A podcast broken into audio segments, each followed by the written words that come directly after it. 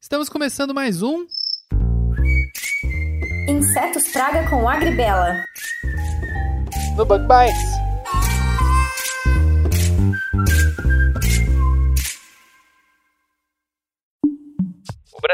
É um dos maiores produtores mundiais dessa cultura. Somos hoje o quarto maior produtor, atrás apenas da Índia, da China e dos Estados Unidos. Ocupamos um milhão e meio de hectares com essa cultura, a uma produtividade média de uma tonelada e 700 quilos por hectare de pluma, o que representa uma produção anual de quase 2 milhões de toneladas. As incríveis produtividades dessa cultura em nosso país são resultados dos esforços dos produtores, dos técnicos, dos pesquisadores e de governos por meio de associações de produtores, das instituições públicas, as empresas privadas e na geração e transferência de novas tecnologias, visando aperfeiçoar o sistema produtivo. Sim, meu caro ouvinte, hoje a gente vai falar da cultura do algodão, que a partir da segunda metade da década dos anos 90 migrou das áreas tradicionalmente produtoras no semiárido para o cerrado brasileiro. Hoje, essa região corresponde por 99% da produção brasileira de algodão, tendo o estado de Mato Grosso como maior produtor. Por isso, o Bug Bites, em parceria com a Agribela, chamou o Dr. José Ednilson Miranda da Embrapa Algodão Cerrado e o Dr. Fábio Aquino de Albuquerque da Embrapa Algodão Semiárido para conversar com a gente sobre o manejo integrado de pragas dessa cultura. Vem com a gente nesse papo que é responsável por uma incrível exportação de 3 bilhões e meio de dólares.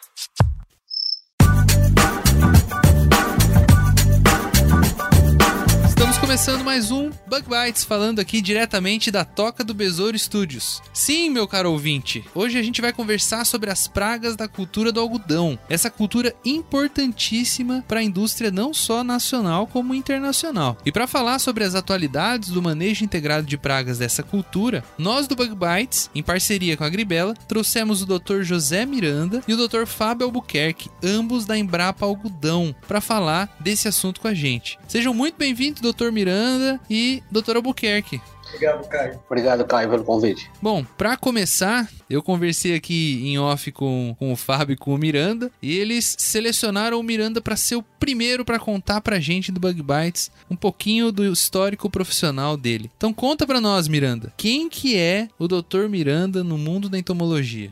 Certo, Caio. Primeiro, obrigado pelo convite, né? Bom, eu sou agrônomo, né? Comecei, na verdade, minha carreira fazendo colégio agrícola, técnico agrícola, no Colégio Agrícola Augusto Ribas, em Ponta Grossa, no Paraná. Eu sou paranaense. A minha graduação também fiz no Paraná, fiz em Londrina, graduação em agronomia, na Universidade Estadual de Londrina, UEL, minha querida UEL. E depois na pós-graduação eu fiz mestrado em produção animal na Universidade Estadual Paulista, Unesp, em Jabuticabal, e lá também eu fiz o doutorado, só que daí já foi na entomologia agrícola. A questão de acadêmica foi feita nessas universidades, nessas, nesses locais que eu citei. Eu entrei na Embrapa em 2002, julho de 2002. Então, dá para fazer aí 20 anos, 19 anos, né? Fazer as contas direitinho. 19 anos faz agora em julho. E entrando na Embrapa, eu já fui direto para a unidade de Embrapa Algodão, então estou trabalhando com essa cultura já esse tempo todo. E fiquei dois anos, pouquinho menos de dois anos em Campina Grande, depois me transferi para a equipe que está aqui alocada na Embrapa Arroz e Feijão em Goiânia. Então, nós somos da Embrapa Algodão, núcleo do Cerrado, e ficamos aqui em Goiânia na, na Embrapa Arroz e Feijão. Isso às vezes é um pouco confuso para as pessoas, mas é porque a Embrapa Algodão ela foi criada na década de 1970 e a sede dela fica em Campina Grande. Na época, é, o Nordeste era o maior produtor de algodão. Depois o cenário foi mudando. Hoje o algodão está muito mais concentrado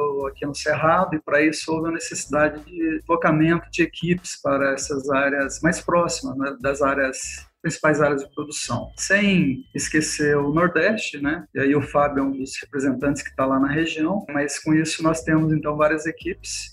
Eu estou aqui em Goiânia, nós temos uma equipe no Mato Grosso, na Bahia, lá em Barbalho, onde está Fábio, e na própria sede em Campina Grande. Eu acho que é mais ou menos isso. Legal, muito legal. E bom saber também que a Embrapa tem atuações aí nas diversas culturas, né? Porque muita gente acha que a Embrapa, é, por exemplo, a Embrapa Soja é um lugar só, a Embrapa Hortaliças é um lugar só. Não, a equipe está distribuída Brasil afora, né? Nas, nas áreas importantes. Isso é muito legal. É uma ideia que foi se mostrando cada vez mais necessária, inclusive, por conta da também da, da migração das culturas. Hoje nós temos, na verdade, todas as regiões com, com muitas culturas. Então, é, você manter uma unidade isolada numa região em que a cultura ou não existe ou existe em menor proporção não é factível, né? Então hoje nós temos muitas unidades da Embrapa que recebem colegas de outras unidades para poder fazer esse intercâmbio e com isso atender melhor os produtores das várias culturas.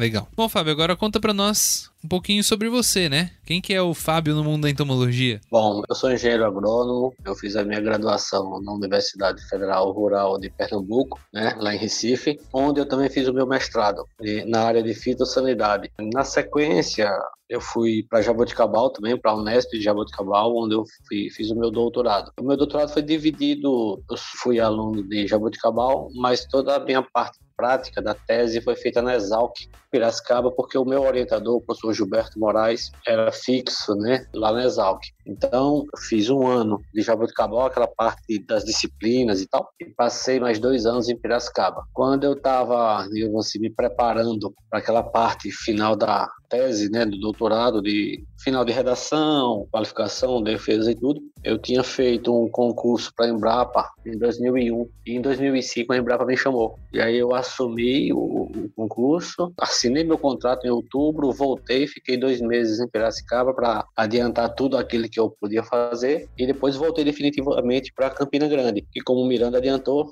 é exatamente onde fica a sede da Embrapa Algodão. Hoje a gente tem essa, esse nome Embrapa Algodão, mas é, é, o nome antigo, né, digamos assim, que era conhecido era Centro Nacional de Pesquisa de Algodão. Por isso essa essa distribuição também de equipes acompanhando né, essa dinâmica das culturas. E hoje, depois de. Fiquei 10 anos em Campina Grande e no início de 2016 eu me mudei para a nossa estação em Barbalha, no Ceará a Embrapa também tem uma das estações de pesquisa. E estou por lá. Hoje, especificamente, eu estou aqui na cidade de Uruçuí, em Pernambuco, ou, perdão, no Piauí, onde a gente tem uma parceria com a Associação dos Produtores de Algodão. Aí aqui já é Cerrado, né? É o Cerrado Piauiense. Barbalha fica dentro do semiárido nordestino. Aí a gente trabalha com algodão nesses cenários.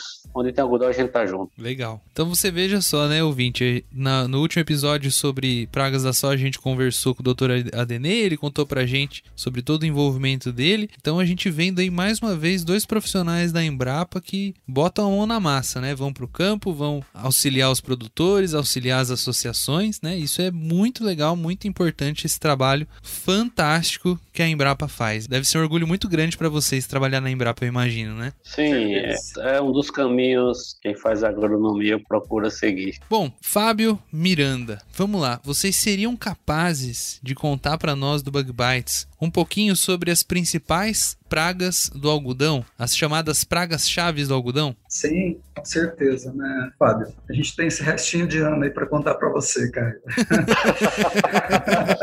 é mais ou menos isso, né, Fábio? É mais ou menos isso, porque a cultura do algodão ela é uma cultura que é bem predileta, vamos dizer assim, por parte de uma ampla gama de espécies de insetos, ácaros, nematóides, né, que compõem então nós chamamos as pragas da cultura e isso tem uma razão de ser, na verdade, ou várias, né? A cultura do algodão, ela tem aí algumas peculiaridades que ajudam a explicar isso. Então, a primeira delas, que o Fábio vai me ajudando aí, né, Fábio, mas é a questão do, do ciclo da cultura. A cultura do algodão, ela fica presente no, no campo por mais do que seis, sete meses durante o ano, né? Sem falar de alguma, algum pé de algodão que acaba ficando durante o vazio sanitário. É um longo tempo de exposição, enquanto que outras culturas que estão presentes aí na, durante o desenvolvimento do algodão, elas vão a, entram em maturação e senescência antes, de maneira que nós chamamos o algodão uma planta receptora de pragas e doenças. Por isso nós temos aí várias pragas que são polífagas e que são, na verdade, é, têm origem em outras culturas e vieram para o algodão. E existem também pragas que são bem específicas da cultura, né? É, então, essa questão da longevidade da, da cultura no campo é um fator. A planta do algodão também ela tem uma série de nectários florais, extraflorais, que são bem interessantes para alguns insetos se alimentarem. Ela tem um sistema radicular que se desenvolve bem, que também pode, por esse motivo, ser é, atacada por pragas de solo. Ela tem um, bom desempenho vegetativo, né, que também favorece algumas espécies a se alimentarem dessa parte vegetativa. E a sua parte reprodutiva ocorre também muitas vezes vários estágios ao mesmo tempo. Então, determinada fase do algodão, você vai ter, olhar para a planta e vai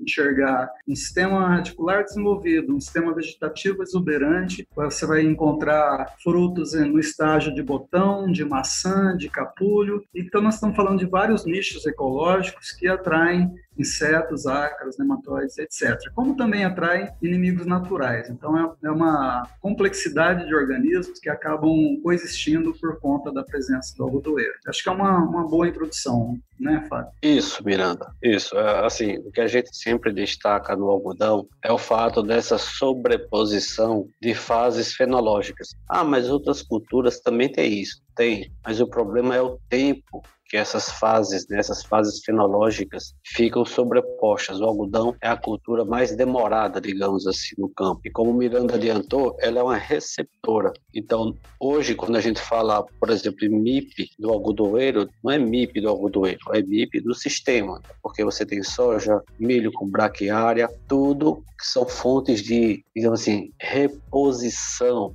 de pragas para o algodoeiro. Por isso ela é uma cultura tão, tão complexa de ser manejada. E aí, Fábio, para continuar, né? você já fez uma pergunta que merece uma exposição mais longa, né? As pragas do algodoeiro, é, na verdade, a gente tem um rol bastante extenso, né? E, então, talvez pela importância, a gente possa destacar grupos das lepidópteros, da, da ordem lepidóptera, nós temos várias lagartas que têm o algodão como hospedeiro, nós temos alguns besouros, corcolionídeos, né, principalmente, que é, também atacam a cultura, e temos aí algumas espécies representantes da, da ordem Renitra, que também são problemáticas. Né? A gente pode, aí no decorrer, falar um pouquinho mais em detalhes de cada uma delas, mas hoje, nós, se nós quisermos elencar, assim, esses são os grupos principais, acho que pode se adicionar aí alguns jogadores, né, Fábio, também uhum. são problemáticos, isso. e com isso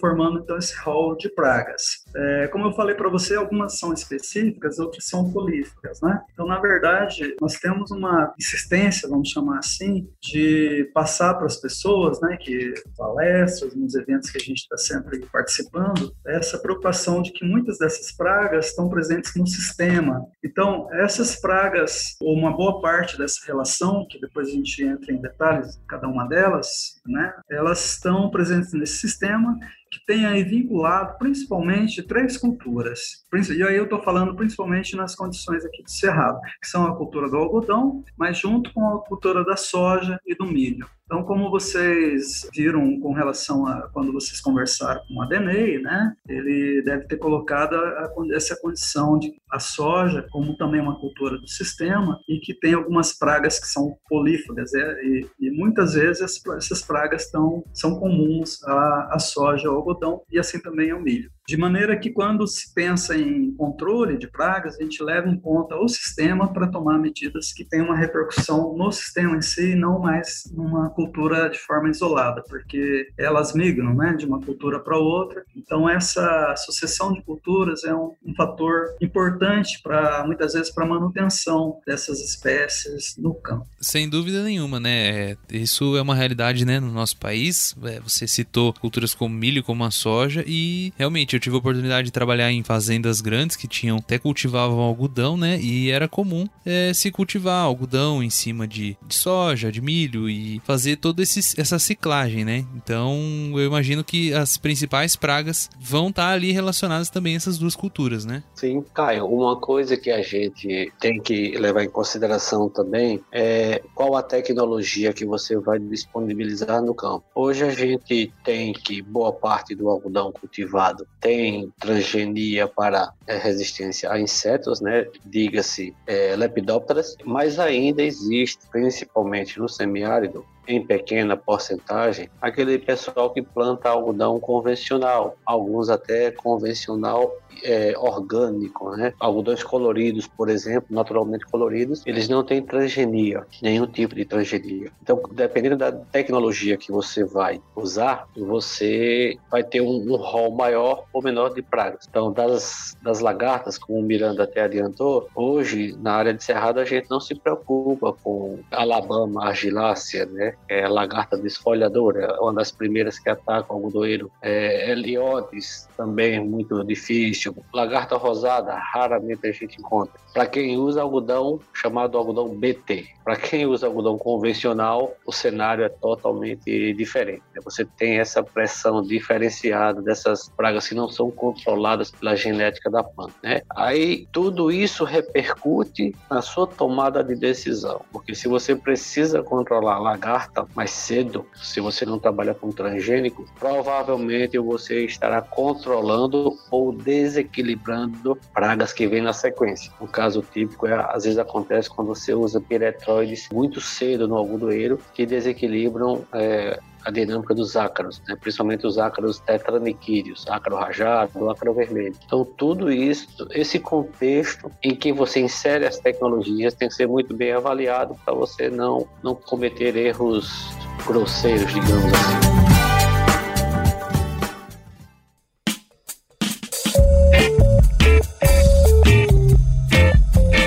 Fábio contou pra gente um pouquinho sobre uh, as lagartas, né? Vocês podiam citar aí mais algumas das pragas que vocês veem como importantes que o produtor, o, os pesquisadores, os alunos de agronomia que estão escutando a gente, eles deviam ficar de olho, eles têm que se atentar a essas pragas? Sim, com certeza.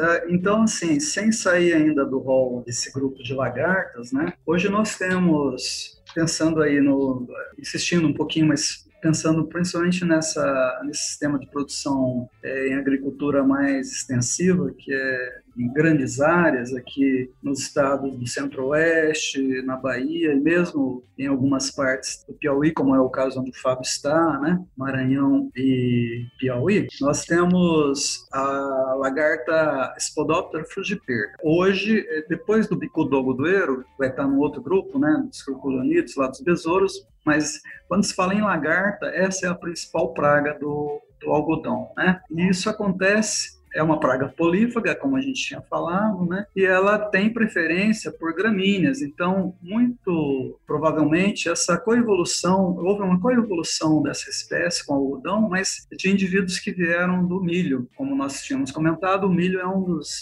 é uma das, das culturas que co coexistem né, com o algodão. Mas não só o milho, ela também está presente em outras gramíneas, como sorgo, trigo, arroz, na pastagem e tudo mais. Então, a Spodoptera frugiper esquerda, ela é a principal lagarta hoje do algodão, principalmente porque ela desenvolve muito rapidamente resistência a inseticidas, como também a moléculas, moléculas não, melhor dizendo, a, a proteínas CRIs, é, que estão presentes em alguns eventos de algodão transgênico, que o Fábio falou, os algodões BT. Então, hoje nós temos vários eventos aí que, apesar de serem tidos como é, eventos que são resistentes a lagartas, a Spodoptera frugiperda, ela consegue se desenvolver nessas culturas, né? Por exemplo, eventos que têm apenas uma proteína criam um AC, o Bogart, por exemplo, é um evento já mais antigo, ele praticamente não tem ação nenhuma sobre o Spodoptera frugiperda. Os eventos é, White Strike e mesmo o Bogart 2, eles têm uma resistência moderada, de maneira que há necessidade de fazer hoje ainda seis, sete pulverizações ao longo da cultura para controlar esse Spodoptera Spodoptera frugiperda. E existem eventos mais recentes que já tem até três proteínas e, e que tem é, a terceira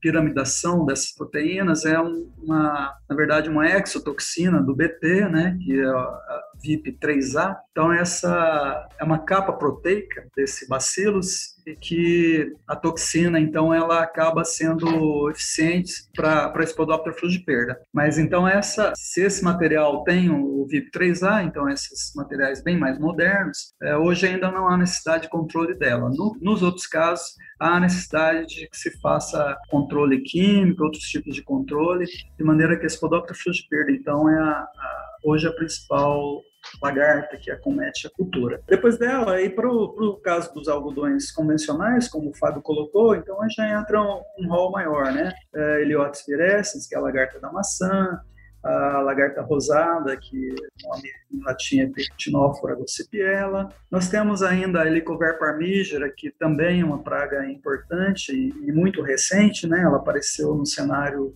brasileiro aí de 2013 para cá, em menor intensidade, menores infestações. Nós vamos ter outras duas espécies de Spodoptera, que é a Cosmioides e a Eridânia, e temos também a Alabama argilácea, que também foi comentada pelo Fábio, é, já é, em intensidades é, menores do que elas costumavam acontecer. Esqueci alguma, Fábio? A lagarta falsa medideira também, que é a Chrysodeix imprudens, né? que também é uma praga polífaga e que é, tem origem na cultura da soja. Isso, isso. Tem o, o grupo do, dos sugadores, né? E aí, os sugadores, é, os mais, digamos assim, que tem maior destaque são os pulgões, né? o pulgão, na verdade, e a mosca branca. Existem os percevejos também. Né? Então, no caso do Afis, pulgão Afis, da mosca branca Bemisia tabaci, biótipo A ou biótipo B, é, são pragas que podem atacar o algodoeiro após a emergência das plântulas e ficar durante todo o ciclo. E dependendo da situação de ataque, você tem problemas mais sérios ou não. Então, normalmente, quando você tem um ataque inicial de pulgão e você consegue controlar relativamente fácil, você não terá muitos problemas. Mas se você tem um ataque tardio de pulgão ou de mosca branca com algodão já próximo de abertura de capulhos, ele pode trazer comprometimento da qualidade da fibra, causando o que a gente chama de algodão doce, ou até mesmo provocando a fumagina na pluma. Isso para o produtor é ruim porque ele acaba pegando deságio no valor da na, na venda da, dessa pluma. Então a gente tem essa, essas sequências. Junto, digamos assim, nesse rol de sugadores, a gente vamos elencar os ácaros que não são sugadores, mas se comportam parecido, né? principalmente o ácaro rajado, que ele gosta da, da, da, parte mais mediana na planta e tem preferência por é, períodos mais, mais secos, né? o, o famoso veranico. Né? É muito comum essa ocorrência de veranico e quando ele, esses veranicos ocorrem, há, na maioria das vezes, é surtos de ácaro rajado em reboleiras e isso acaba também comprometendo a qualidade da fibra. E ácaro é bicho, é um bicho bem difícil de ser detectado precocemente, né? Normalmente quando a gente vê em campo, se não tiver um bom monitoramento, você já vê quando ele já atingiu um nível de dano e aí o somatório do dano com o controle acaba realmente é, elevando os custos do algodoeiro. Hoje mesmo eu estava às voltas com, com esse ácaro rajado. Nós, por conta das pesquisas, nós temos várias é, casas teladas, né? casas de vegetação ou telados mais simples na, na unidade, em que a gente cultiva o algodão, até para ter algodão é, em todos os momentos do ano. Né? E o ácaro rajado é problema demais para esses ambientes mais fechados, justamente porque é, ele tem ali condições mais secas, né? A gente acaba irrigando no, por gotejamento e ele tem um, enfim, não, acaba se dispersando, se mantendo ali até por conta das instalações nas fendas, nas frestas da, dessas casas teladas e, vai, e a intensidade vai aumentando demais. Então é um problema bem recorrente. E o ácaro branco, né, que você não citou, né, Fábio, mas que eu Isso. adoro citar, principalmente porque o nome dele, é, o nome é, bem latim, é, ele é maravilhoso, né? Foi o primeiro, o primeiro nome científico de inseto que eu guardei porque eu achei ele muito fácil, Polyphag tarsonemus lax. É por aí. E assim. Então, Caio, na verdade, e a, gente deixou por último, até acho que foi proposital, né, Fábio? A, Com certeza. O grupo dos curculionídeos, em que a gente tem aí alguns representantes mais modestos em termos de infestação, como a broca da haste, que é Conotrachelos denieri, que é uma praga que de ocorrência mais ocasional, principalmente ali na região do Mato Grosso do Sul, em algodão plantado no lado do Paraguai. É, a broca da raiz, que é uma praga mais antiga, hoje com essa questão da gente é, já, já um problema sanado, vamos dizer assim, os produtores fazem rotação de cultura, ela não aparece tanto, mas quando você planta algodão sobre algodão, a broca da raiz também é um problema. Agora, o nosso o grande astro em termos de pragas, não só do, no grupo dos, dos coleópteros, mas de uma maneira geral é o bicudo do algodoeiro, né? Que é um besouro, é um antônomos grandes e que hoje ainda, depois de aí, nós fizemos a conta aí de 83 para cá, já está há quase 40 anos, né, que ele foi detectado no Brasil e é continua sendo o grande problema, a principal praga da cultura do algodão, não só no Brasil, mas na América do Sul, né? É um inseto que se alimenta das estruturas florais. Eu falei de lagarta Spodoptera frugipera, também uma espécie carpofágica né, que se alimenta, ou frugívora, que se alimenta dos frutos, mas o bicudo ele acaba sendo assim disparado que mais demanda um controle é, rigoroso da sua densidade populacional, porque senão nós podemos perder completamente a cultura. Ele acaba atacando assim de uma maneira muito severa a planta. Então é, esse é o nosso grande astro. Exatamente. E, e o bicudo, Caio, só para você e, e os ouvintes, né, o pessoal ter ideia, até 1980, 1980, né? boa parte do algodão produzido no Brasil ainda se encontrava na região Nordeste. Né? O pico foi lá por volta de 1976, mas ainda tinha muito algodão. Quando o bicudo entra em 1983 e se espalha a partir de 85, você praticamente zerou a produção de algodão no semiárido brasileiro. Então imagine você uma, uma região que tem as suas limitações, né, como semiárido do tempo, principalmente de chuva, tinha no algodão uma cultura que muitas cidades, inclusive, são chamadas de ouro branco no Nordeste, por causa do algodão. Tem bandeiras de estados e municípios que têm o capulho, né, um ramo com capulho de algodão em homenagem ao algodão. E de repente, em questões assim de 10 anos, essa toda essa cadeia é, produtiva foi desestruturada, né? Tudo bem que já havia um movimento ao cerrado brasileiro muito pujante, mas é, o bicudo a gente define, a gente costuma dizer que o algodão no Brasil ele foi um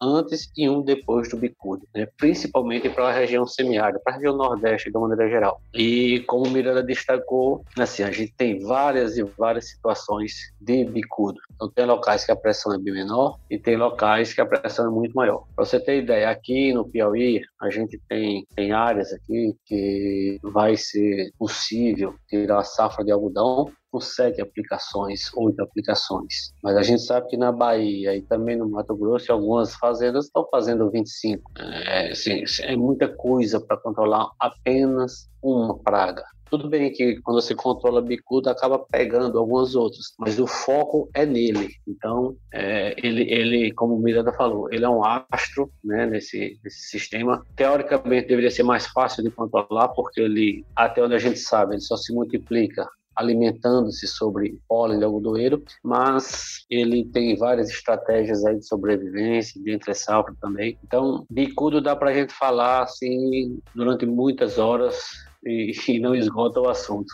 Não, eu imagino. Existe também até um, um projeto muito grande, né, da Associação Brasileira dos Produtores de Algodão para fazer o monitoramento dessa praga, né? É, Exato. Porque realmente, ainda mais para uma praga como vocês disseram que se alimenta da parte floral do algodão, né? Para o ouvinte que não está muito familiarizado, o algodão ele é uma planta que ele vai florescendo aos poucos, né? Não é igual eu trabalho com café, né? Não é igual ao café que a planta inteira floresce de uma vez, né? E os frutos vêm todos de uma vez, né? Isso. Não, justamente. O algodão ele vai é, a partir dos primeiros 40, 45 dias após a emergência, ele começa a emitir é, estruturas florais e na medida que essas estruturas vão, algumas a, vai, vai ocorrer a abscisão, o abortamento, né? Seja por motivos de praga ou até por questões fisiológicas mesmo. A planta produz muito mais estrutura do que ela consegue manter até o final, mas a, à medida que ela vai crescendo, se desenvolvendo, novas estruturas vão sendo emitidas, né? estruturas florais, de maneira que até o final da safra, a depender de condições climáticas e edáficas, o algodão vai estar emitindo estruturas novas. É, enquanto isso, mais lá para baixo, na, no terço médio da, da planta, você vai, vai, vai, encontrar,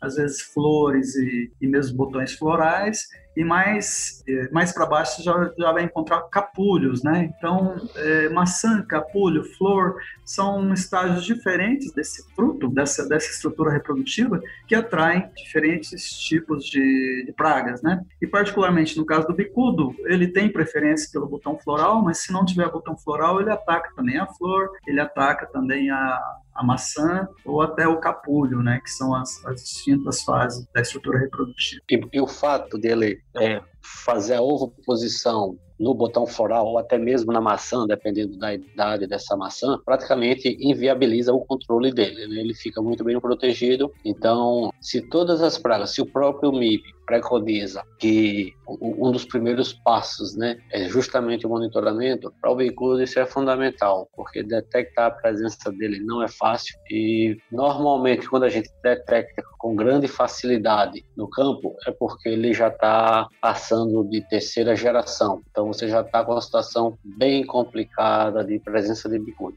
Então, controle com qualidade é fundamental para manejar todas as pragas, o bicudo principalmente. Só para, talvez, para deixar um pouquinho mais claro para o ouvinte, né, que talvez não seja tão familiarizado com a planta do algodoeiro, quando se fala em, nessas diferentes estruturas, na verdade, então nós temos uma sequência que é a planta do algodão, ela começa seu estágio reprodutivo emitindo a estrutura, primórdio floral, que nós chamamos de botão, né, e ele vai se desenvolvendo em alguns dias ele chega numa fase em que ele, ele começa a, a se abrir e vira uma flor. E essa flor, ela é amarelinha, quase branca, e depois que ela é polinizada, ela se, as pétalas elas se transformam, a coloração muda para um arroxeado e depois ela vai secar. E nesse meio tempo, enquanto isso, aquela a estrutura base da flor, que é o ovário, vai se desenvolver, se transformando então numa maçã, que nós chamamos, né? E essa maçã também continua se desenvolvendo, vai crescendo até o momento em que ela se abre, expondo a, a pluma do algodão, que é a fase de capulho, tá? Para ficar mais fácil quando a gente fala nessas diferentes terminologias.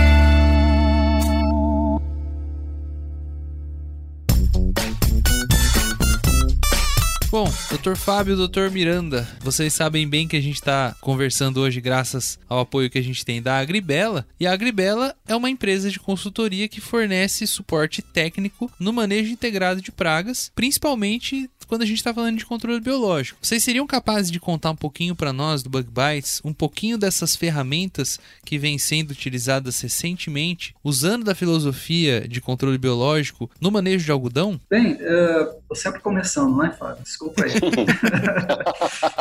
o controle biológico, Caio, é uma ferramenta importantíssima e não é só no manejo da, das pragas da cultura do algodão, como de resto nas outras culturas, né? É, e ele vai fazer parte do manejo integrado de pragas que o Fábio colocou aí no início da nossa conversa. Hoje nós temos como filosofia que o manejo integrado de pragas, ele sendo bem utilizado, ele, ele acaba levando ao sucesso no controle sanitário, sucesso que muitas vezes não é alcançado quando se buscam ferramentas únicas ou poucas ferramentas, né? Então, por exemplo, até um tempo atrás, a agricultura era baseada especificamente, exclusivamente no controle químico, né? Isso foi uma tendência que ocorreu aí quando da, do final da Segunda Guerra e com a, a Revolução Verde, os cultivos intensivos, né, em áreas extensas, é, o controle químico de fato foi um aliado, mas aos poucos foi se verificando que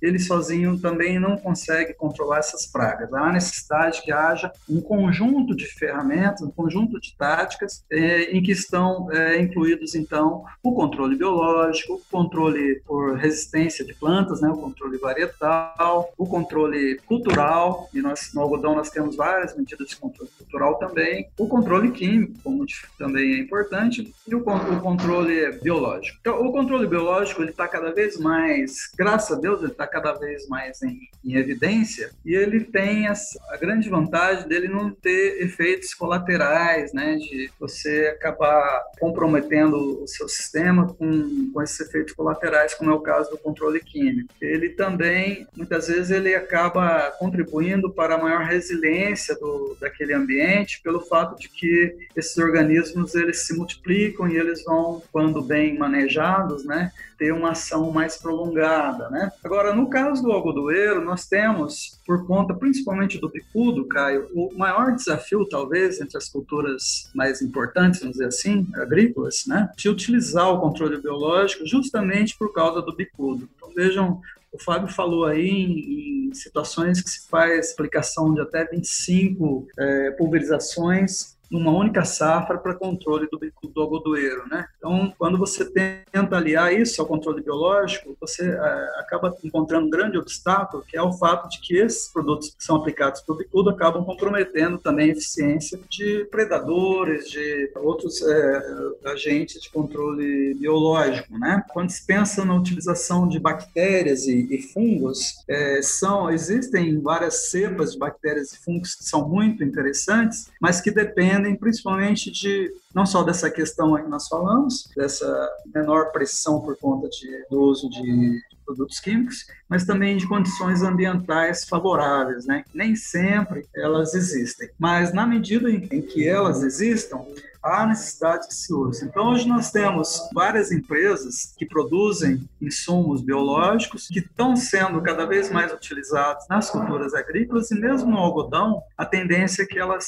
é, sejam intensificadas. Né? Para citar um bom exemplo, o tricograma, tricograma precioso, o atopulverilis, existem algumas espécies de tricograma que são é, muito eficientes para o controle de pragas, né? de pragas da, da ordem Lepidoptera. Então, quando nós é, falamos falamos daquele cenário em que o algodão não é transgênico, ou mesmo no caso de algodão transgênico, mas nas áreas de refúgio, que há necessidade que haja pelo menos 10% das áreas é, cultivadas com área com algodão não BT, né? Isso é uma estratégia de manejo da resistência. Então, o controle biológico com o uso do tricograma ele é muito interessante, né? E aí, mesmo quando há essas aplicações de inseticidas, o, o tricograma ele acaba sendo bastante interessante através da sua liberação em áreas de milho que estão nas adjacências. E ali no milho ele acaba se multiplicando por tabela, vamos dizer assim, ele acaba indo para a cultura do algodão e fazendo o controle dessas lagartas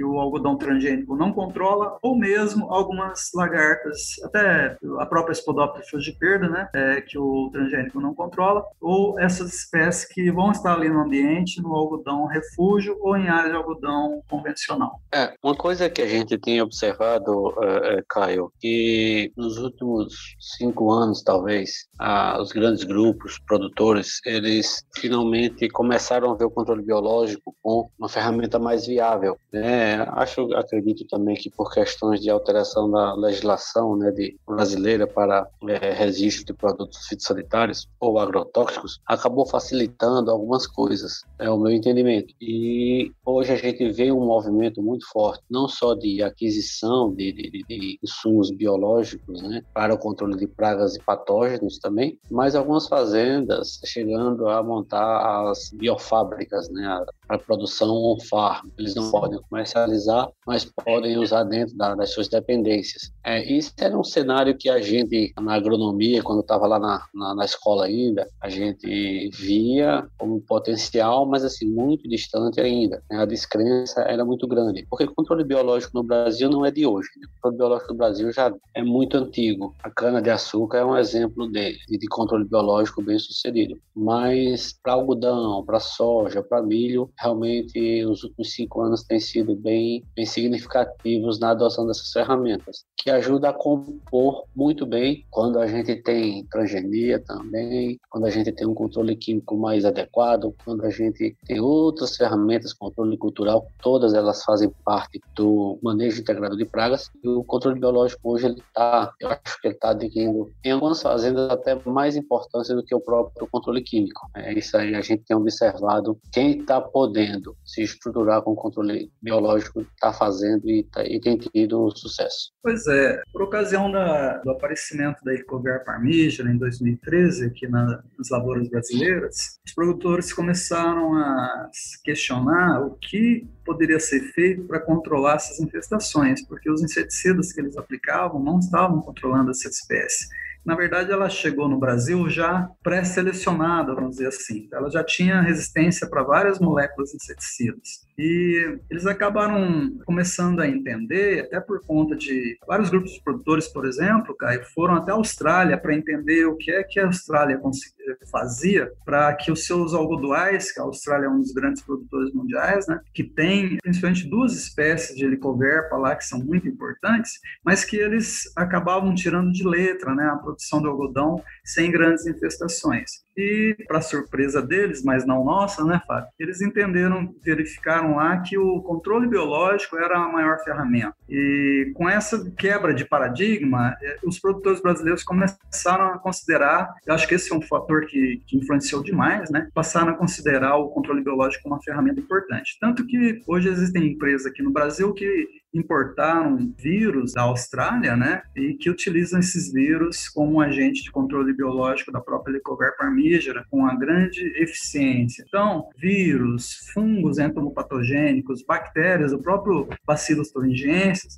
cujas proteínas hoje estão nas plantas transgênicas, são é, agentes de controle muito importantes. E não esquecendo também dos predadores parasitoides, né? No caso do bicudo, por exemplo, existem parasitoides que são bastante eficientes, mas que de dependem de uma condição mais equilibrada do ambiente para que eles possam se uh, sobreviver, se manter e fazer o seu papel biológico na cultura. Isso. Adicionando a esse comentário de vocês, a minha próxima pergunta era mais ou menos nesse sentido, né? Se existia existia alguma perspectiva dentro do MIP em algodão, né? Novas tecnologias vindo, então queria saber de vocês, será que tem tecnologia nova vindo aí? Tem inimigos naturais que um dia talvez a gente vai conseguir liberar, igual a gente libera em cana, para controlar uma praga importante, como por exemplo o bicudo do algodoeiro. O que, que vocês acham? Vai lá, Fábio, agora você começa.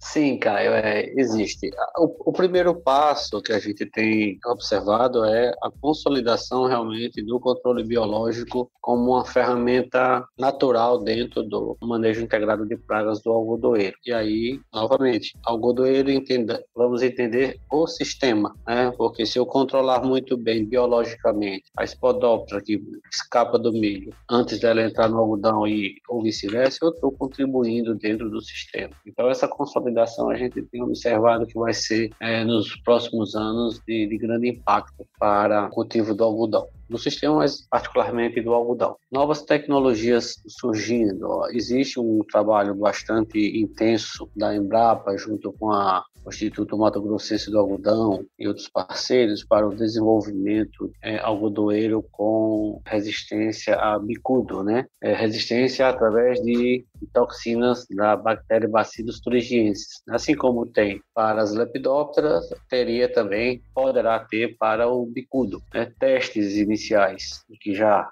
tem um bom tempo apontaram que existe toxina suficiente é, é, para matar bicudo. Transferir isso para a planta é que é um grande desafio, mas isso tem sido trabalhado. Assim, são tecnologias que não, não, não se desenvolvem tão rapidamente. Né? A complexidade do algodoeiro é, limita também muito isso. É, associado a isso também, é, essa questão toda do biológico ou químico, a gente tem observado algumas empresas alterando formulações, introduzindo novos ingredientes ativos com especificidades maiores, porque a, a tendência realmente é a gente ter menor impacto ambiental, né, de, digamos assim, de agente externo nesse, nesse sentido, no controle de, de pragas do algodoeiro. Porque, de uma forma geral, boa parte das, das tecnologias de produção de algodão, elas já estão muito bem consolidadas. O grande desafio realmente é trazer, hoje, Miranda pode até confirmar aí, é, mas a gente gasta em torno de 30% é, do custo do algodoeiro com controle de pragas. Então, trazer isso para patamares mais aceitáveis. Né? Inclusive, é, eu, eu, costumo dizer sempre, é, quando eu falo é, de MIP do algodoeiro e controle biológico especificamente, controle biológico ele vai ter que ser, é, é até uma, digamos assim, uma covardia com ele, mas ele vai ter que ser duradouro para que ele seja viável né, ele não tem efeito é, imediato, né, como inseticida tem, mas manejando, procurando reequilibrar o sistema, a tendência é que o controle biológico ele seja mais duradouro. Isso aí é importante e todo mundo que for mexer com o controle biológico tem que ter isso em mente. E se for atrás do, for querer o imediatismo do inseticida, é, a frustração é muito grande. E a gente já tem observado fazendas, grupos, né, fazendo, tendo essa consciência de que o biológico ele está entrando dentro de uma nova consciência. Então, isso deve avançar com bastante ênfase nos próximos anos. Verdade, Fábio. Pouco tempo antes da pandemia, com a pandemia instalada no, no país, a gente acabou é, suspendendo muitas viagens, né? Mas uma das viagens que eu fiz aí antes da pandemia foi uma área de produção, uma fazenda de um grupo grande no Mato Grosso, em que eles destinaram e eu fui, fui testemunha, né, de verificar lá uma área que eles são é um grupo que tem, pelo menos eu visitei três fazendas, talvez eles tenham até mais, mas algo em torno de 60 mil hectares plantados com algodão. E eles é, me levaram até uma área em que eles tinham 4.500 hectares que eles estavam fazendo uma experiência, né, como eles chamam, de não colocar nenhum produto químico, tudo manejado de maneira a que a, o controle fitossanitário fosse feito da forma mais natural possível. Eles tinham lá, como você citou, eles têm uma biofábrica em que eles produzem fungos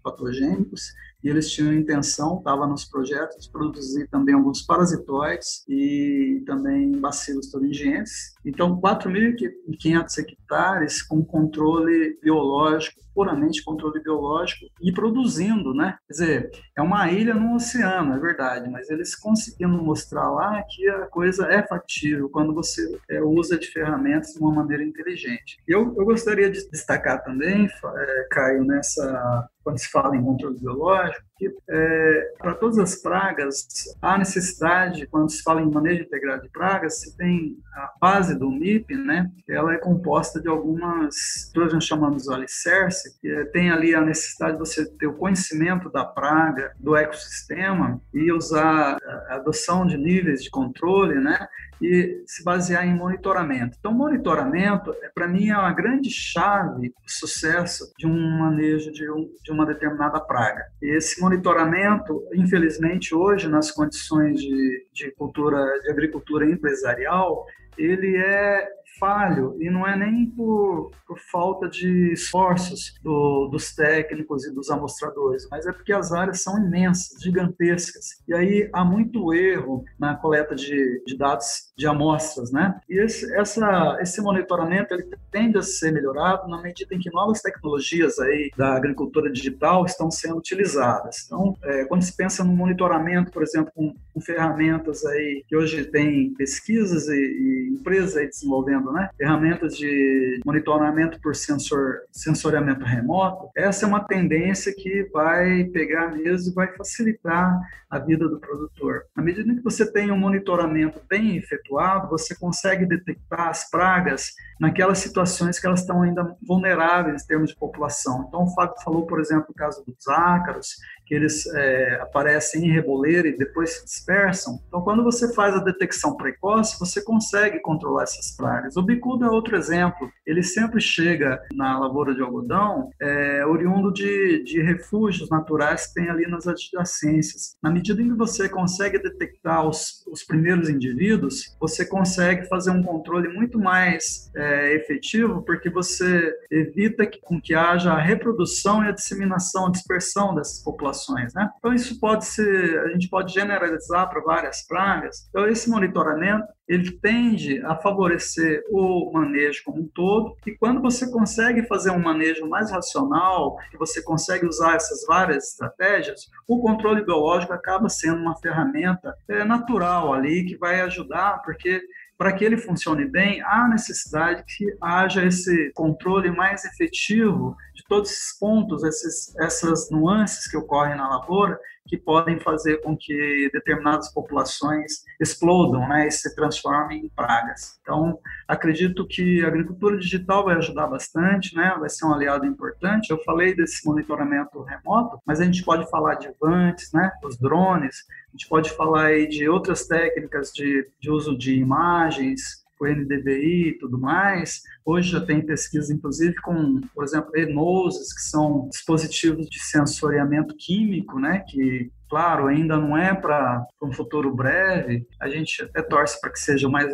breve possível, mas enfim, estão em desenvolvimento e que vão ajudar é, nesse monitoramento. E daí, enquanto isso, né, nós estamos vendo aí uma demanda cada vez maior por produtos de, de origem biológica, empresas que estão sendo criadas, que estão, estão crescendo. Então, tudo isso, o belo exemplo da cana-de-açúcar, que também o Fábio mostrou, né, falou aí, uma grande quantidade de insumos biológicos que fazem controle aí de, da broca da diatreia, controle de cigarrinhas, por aí vai, né? Então, acredito que a agricultura ela tende a ser cada vez melhor, mais sustentável, na medida em que a gente use todas as estratégias e com certeza vai fazer parte cada vez mais frequente dessas estratégias os agentes de controle natural de controle biológico. Legal. Você falou, né, Miranda, das tecnologias novas que vêm sendo desenvolvidas, né? Eu tive a oportunidade de trabalhar com uma ferramenta muito interessante quando eu era líder de MIP, né? E a gente formou uma equipe, formamos técnicos, eu, a gente só pegava técnicos agrícolas para fazer monitoramento, equipamos eles com smartphone, com moto, com um software que ele era todo preparado para fazer monitoramento de pragas e deu muito certo, mas isso tudo deu certo a partir do momento que eu consegui mostrar para os meus diretores que a calendarização de aplicações era mais caro do que eu pagar, imagine só, seis funcionários técnicos agrícolas com moto, com software, com smartphone.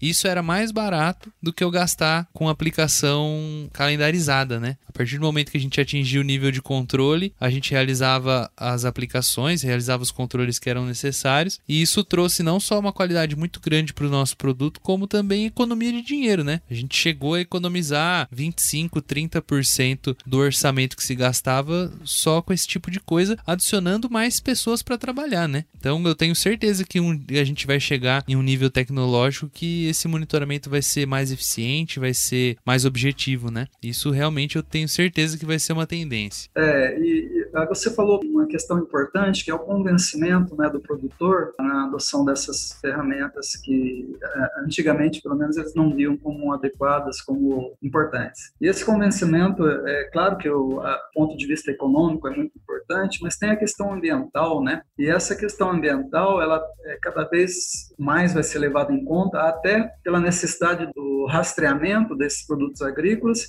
e por, pela exigência de mercados compradores por culturas mais sustentáveis. Então, isso também vai acontecer no algodão, né? Quer dizer, volta a ser uma questão econômica, mas também aliada à questão ambiental. Então, é, são pilares aí que vão cada vez mais fazer com que essa sustentabilidade ela ocorra do início ao fim no, nos vários cultivos agrícolas. E para que essa sustentabilidade ocorra, tudo isso que nós estamos falando tem que ser uma agricultura cada vez mais profissional, consciente, né? Da necessidade do uso dessas diferentes ferramentas e o controle biológico e todas as medidas que são necessárias sejam usadas em conjunto de uma maneira harmônica. Então essa é a questão quando se fala em manejo integrado, né? É a importância de você usar todos esses instrumentos de maneira a resolver o seu problema fitossanitário, mas de uma forma sustentável para que daqui a 20, 30 anos a gente continue a estar falando, nós não, né? Mas os nossos súditos, né, Fábio? Falando aí no, no podcast do Caio, Isso. Bug Bites, sobre as pragas que ainda vão existir, é claro, né? Nós estamos falando de natureza, mas uma situação cada vez mais equilibrada. É, e a gente não deve esquecer também que as tecnologias hoje, o próprio controle químico, né, tão polêmico, graças a, ao profissionalismo que o Miranda citou aí, a gente tem observado fazendas que têm seguido recomendações, até passada por nós, também de controle localizado, né, controle de pragas localizado, então controle de bordadura, controle de reboleira, coisas que a gente sabe que sabia que existia, que era aplicável, mas que muitas vezes não era levado em consideração. Você mesmo, Caio, citou agora há pouco o seu exemplo, né? Que é mais em conta, vale mais a pena ter pragueiros, né, digamos assim, monitorando e fazendo o controle com nível de controle do que está fazendo calendário, né? A gente tem um exemplo de uma fazenda aqui no Piauí que o algodão já está com 120 dias, ele não fez nenhuma aplicação em área total, ele fez apenas bordadura e não está detectando o bicudo. Então assim, ele planta aproximadamente 4 mil hectares, eu acho, de algodão. Se eu não me engano, ele precisa fazer 13 pulverizações de bordadura para equivaler a uma área total. Até agora, ele só fez 10 aplicações de bordadura. Ainda é muito, mas é muito menos do que se ele estivesse fazendo área total. Então, assim, as tecnologias mais consolidadas também se ajustando. Então, se a gente lembrar da, da casinha do MIP lá, hoje a gente tem plantas resistentes, né? Ou plantas transgênicas, a gente tem um manejo cultural, no caso do algodão, destruição de resto de cultura, controle de crescimento da planta. A gente tem o controle químico consolidado, a gente tem o controle biológico se estabelecendo. A casa do MIP, né, que a gente viu lá no livro de entomologia agrícola, ela está formada. Então, um ou outro método de controle vai se destacar, mas o conjunto harmônico deles é que vai trazer o sucesso. E o monitoramento remoto é uma outra tecnologia, como o Miranda já adiantou, que ela vai, vai estar junto com o controle biológico nesse processo.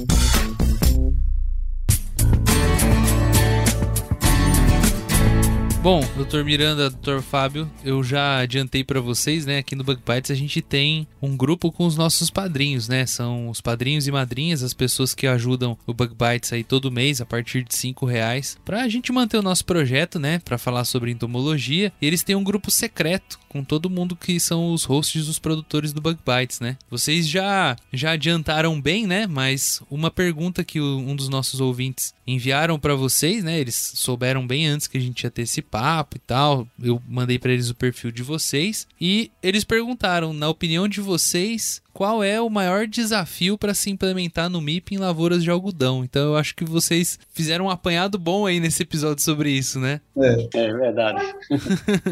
Desafios tem vários. Agora, o maior, quando se pensa em controle de pragas, hoje no algodoeiro é você reduzir esse número de pulverizações que é feito para o bicudo, né? De maneira que você possa incluir ferramentas complementares aí, controle biológico, como exemplo, né? Mas diminuir essa pressão de seleção que é ocasionada pela constante pulverização de, de inseticidas para controlar essa praga e, com isso, permitir é, um estabelecimento de, de, medidas mais harmônicas, vamos dizer assim, né? Talvez, em segundo lugar, seja essa questão, o fato de que nós estamos falando de áreas muito extensas, né? Não se compara ao milho, muito menos à soja, que já foi, inclusive, assunto de vocês, mas são áreas muito extensas de uma cultura só e que acabam concentrando algumas espécies que se tornam pragas, né? Então, todas essas pragas que nós citamos, elas não seriam pragas se tivesse uma diversificação maior de culturas. Infelizmente, o nosso modelo agrícola,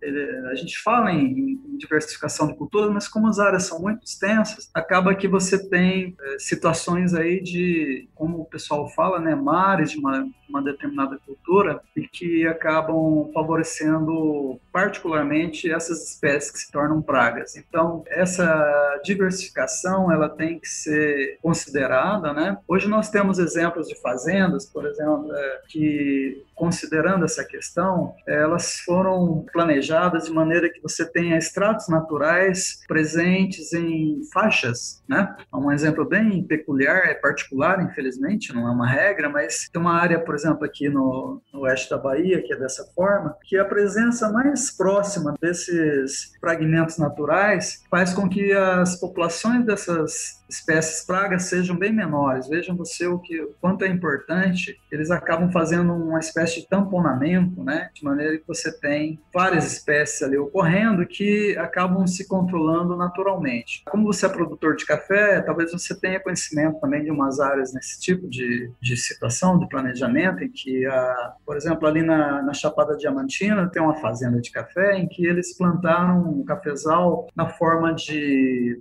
de círculos e esses talhões de 200, 300 hectares na forma de círculo se comunicava com outros talhões da mesma dimensão, mas eram intercalados por, pela floresta natural. Você imagina então que com isso você tinha corredores de, de área natural e corredores ali de áreas agrícolas do café. E isso funcionou muito bem para diminuir a pressão de pragas nessas áreas. Então são estratégias assim que a gente tem que cada vez mais considerar, né? A Embrapa, por exemplo, hoje ela fala muito em ILPF, né? Integração lavoura, pecuária, floresta, e acho que essa é a tendência de sucesso da agricultura brasileira, em que a gente consiga fazer com que várias plantas de várias características distintas possam coexistir, e essa é uma maneira de você também regular as populações de insetos que se tornam pragas. Eu acho que também, somando-se a isso, as fazendas elas, elas têm que ter também a, a ideia de que as equipes precisam estar sempre qualificadas para o acompanhamento dessa, dessa desse dinamismo todo que tem está ocorrendo na, na agricultura e que vai se acelerar nos próximos anos. Né? Então a gente teve sempre um boom de tecnologia pensado na parte de maquinárias, né? No caso do algodão, plantadeiras, colheitadeiras, etc, etc, mas do sistema produtivo como um todo, que a gente tem observado é que a rapidez está sendo muito grande. Então, assim, é necessário que as equipes das fazendas estejam melhor preparadas, mais é, seguras do, das tecnologias disponíveis e que adotem de forma bastante profissional. Isso aí é, é fundamental. Miranda falou aí dessa, dessa a complexidade da paisagem, né? E a gente vê que isso aí é um, é um caminho, é, digamos assim, sem volta, principalmente na nossa realidade de clima tropical, onde eu tenho, onde nós temos uma dinâmica é, muito grande de, de organismos. Então, é, é, melhorar mais a nossa agricultura no sentido dela ser mais, é, digamos assim, equilibrada, mais resiliente, e que a gente tenha feito tampão entre as culturas, né? E interagindo também com a vegetação vegetação natural. É, é voltar um pouco no passado, alguns aspectos, para adiantar é, o futuro. É, eu acho que o, o, o MIP propriamente dito, é, pensado academicamente, ele já existe as saídas. A sua execução em, na prática é que realmente é o grande desafio. E aí o profissional ele tem, seja o que presta consultoria, seja o que está dentro da fazenda, ele tem que estar tá com a cabeça, com a mente bem aberta, com o conhecimento das coisas para que aplique as tecnologias né, de forma correta, de maneira harmônica. Isso aí é, é fundamental para a gente ter uma agricultura cada vez mais, mais sustentável. E aí a gente não está falando só de algodão, obviamente, né? Soja, milho, café, vai entrando outras coisas. E é isso aí, com certeza. Até porque o controle biológico ele vai funcionar cada vez melhor na medida que você insistir com essa estratégia, né? É diferente do controle químico, você vai lá e faz a aplicação do inseticida, no dia seguinte você vai lá e vê o resultado, né? Com atuação de insetos, por exemplo, você reduziu ali a quase zero. O controle biológico pode fazer isso, mas é, a velocidade é outra, né? E há necessidade que se tome cuidado, porque nós estamos falando de organismos vivos também, né? Então você tem que favorecer essas populações para que eles, elas se mantenham, se multipliquem e tudo mais. Então é isso que o Fábio fala, é, é o profissionalismo cada vez maior, né? E acreditando nessas estratégias, né? de maneira veemente, para não desistir facilmente. O controle biológico é uma ferramenta que dá certo, sim. Agora, não é no primeiro ano, não é em todas as condições, existem necessidades de, de vários critérios que sejam adotados para que ele funcione, mas isso depois acaba sendo uma coisa que vai acontecendo cada vez de forma mais intensa. É isso aí. É isso mesmo.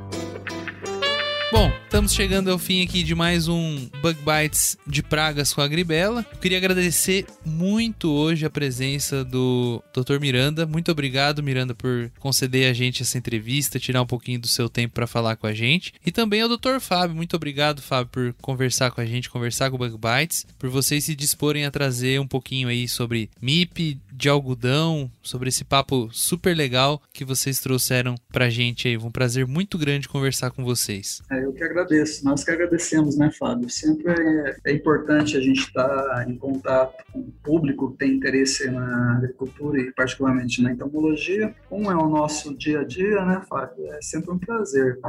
Isso mesmo. É, é uma grande satisfação, um prazer falar um pouco mais sobre entomologia, sobre algodão, sobre agricultura e todos nós, de, em algum momento, a gente tem ligação com, com a agricultura, isso é, isso é muito bom. E, e trazer o tema né, da, da, do MIP, do MIP do algodão, particularmente, ao público em geral, é muito importante para que as pessoas entendam o que é que acontece, na verdade. Né? Então, assim, mais uma vez, eu me sinto honrado em falar, em dividir esse tempo todo aqui com o Miranda, com você, Caio, também, com os seus ouvintes. Obrigado mais uma vez, vamos nos cuidar e vamos tocar o barco, a gente tem muito o que fazer. É isso aí.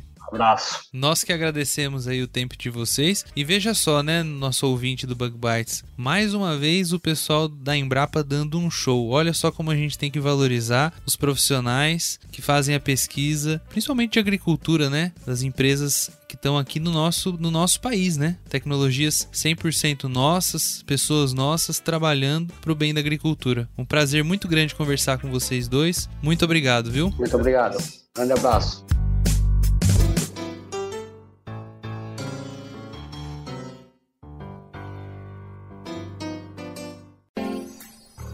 Muito obrigado por escutar mais um Bug Bites. Se você gostou desse episódio, não deixa de seguir a Gribela nas redes sociais. A Gribela é quem nos ajudou a trazer esse conteúdo para você ouvinte. E se você estiver procurando suporte em manejo integrado de pragas na sua fazenda, na sua empresa ou no seu trabalho, lembre-se que pode sempre contar com a equipe Agribela. Não deixa de entrar em contato com eles, hein? Ah, e não se esquece de compartilhar esse episódio com todo mundo. Seguir o Bug Bites em todas as redes sociais. Se vocês gostam do nosso trabalho, se vocês acham que a gente tem que continuar com isso, compartilha esse episódio, os nossos episódios com seus amigos, com as pessoas que vocês acham que vão gostar desses assuntos. E ó, continuem ligados, hein? E até o próximo episódio do Bug Bites. Até mais.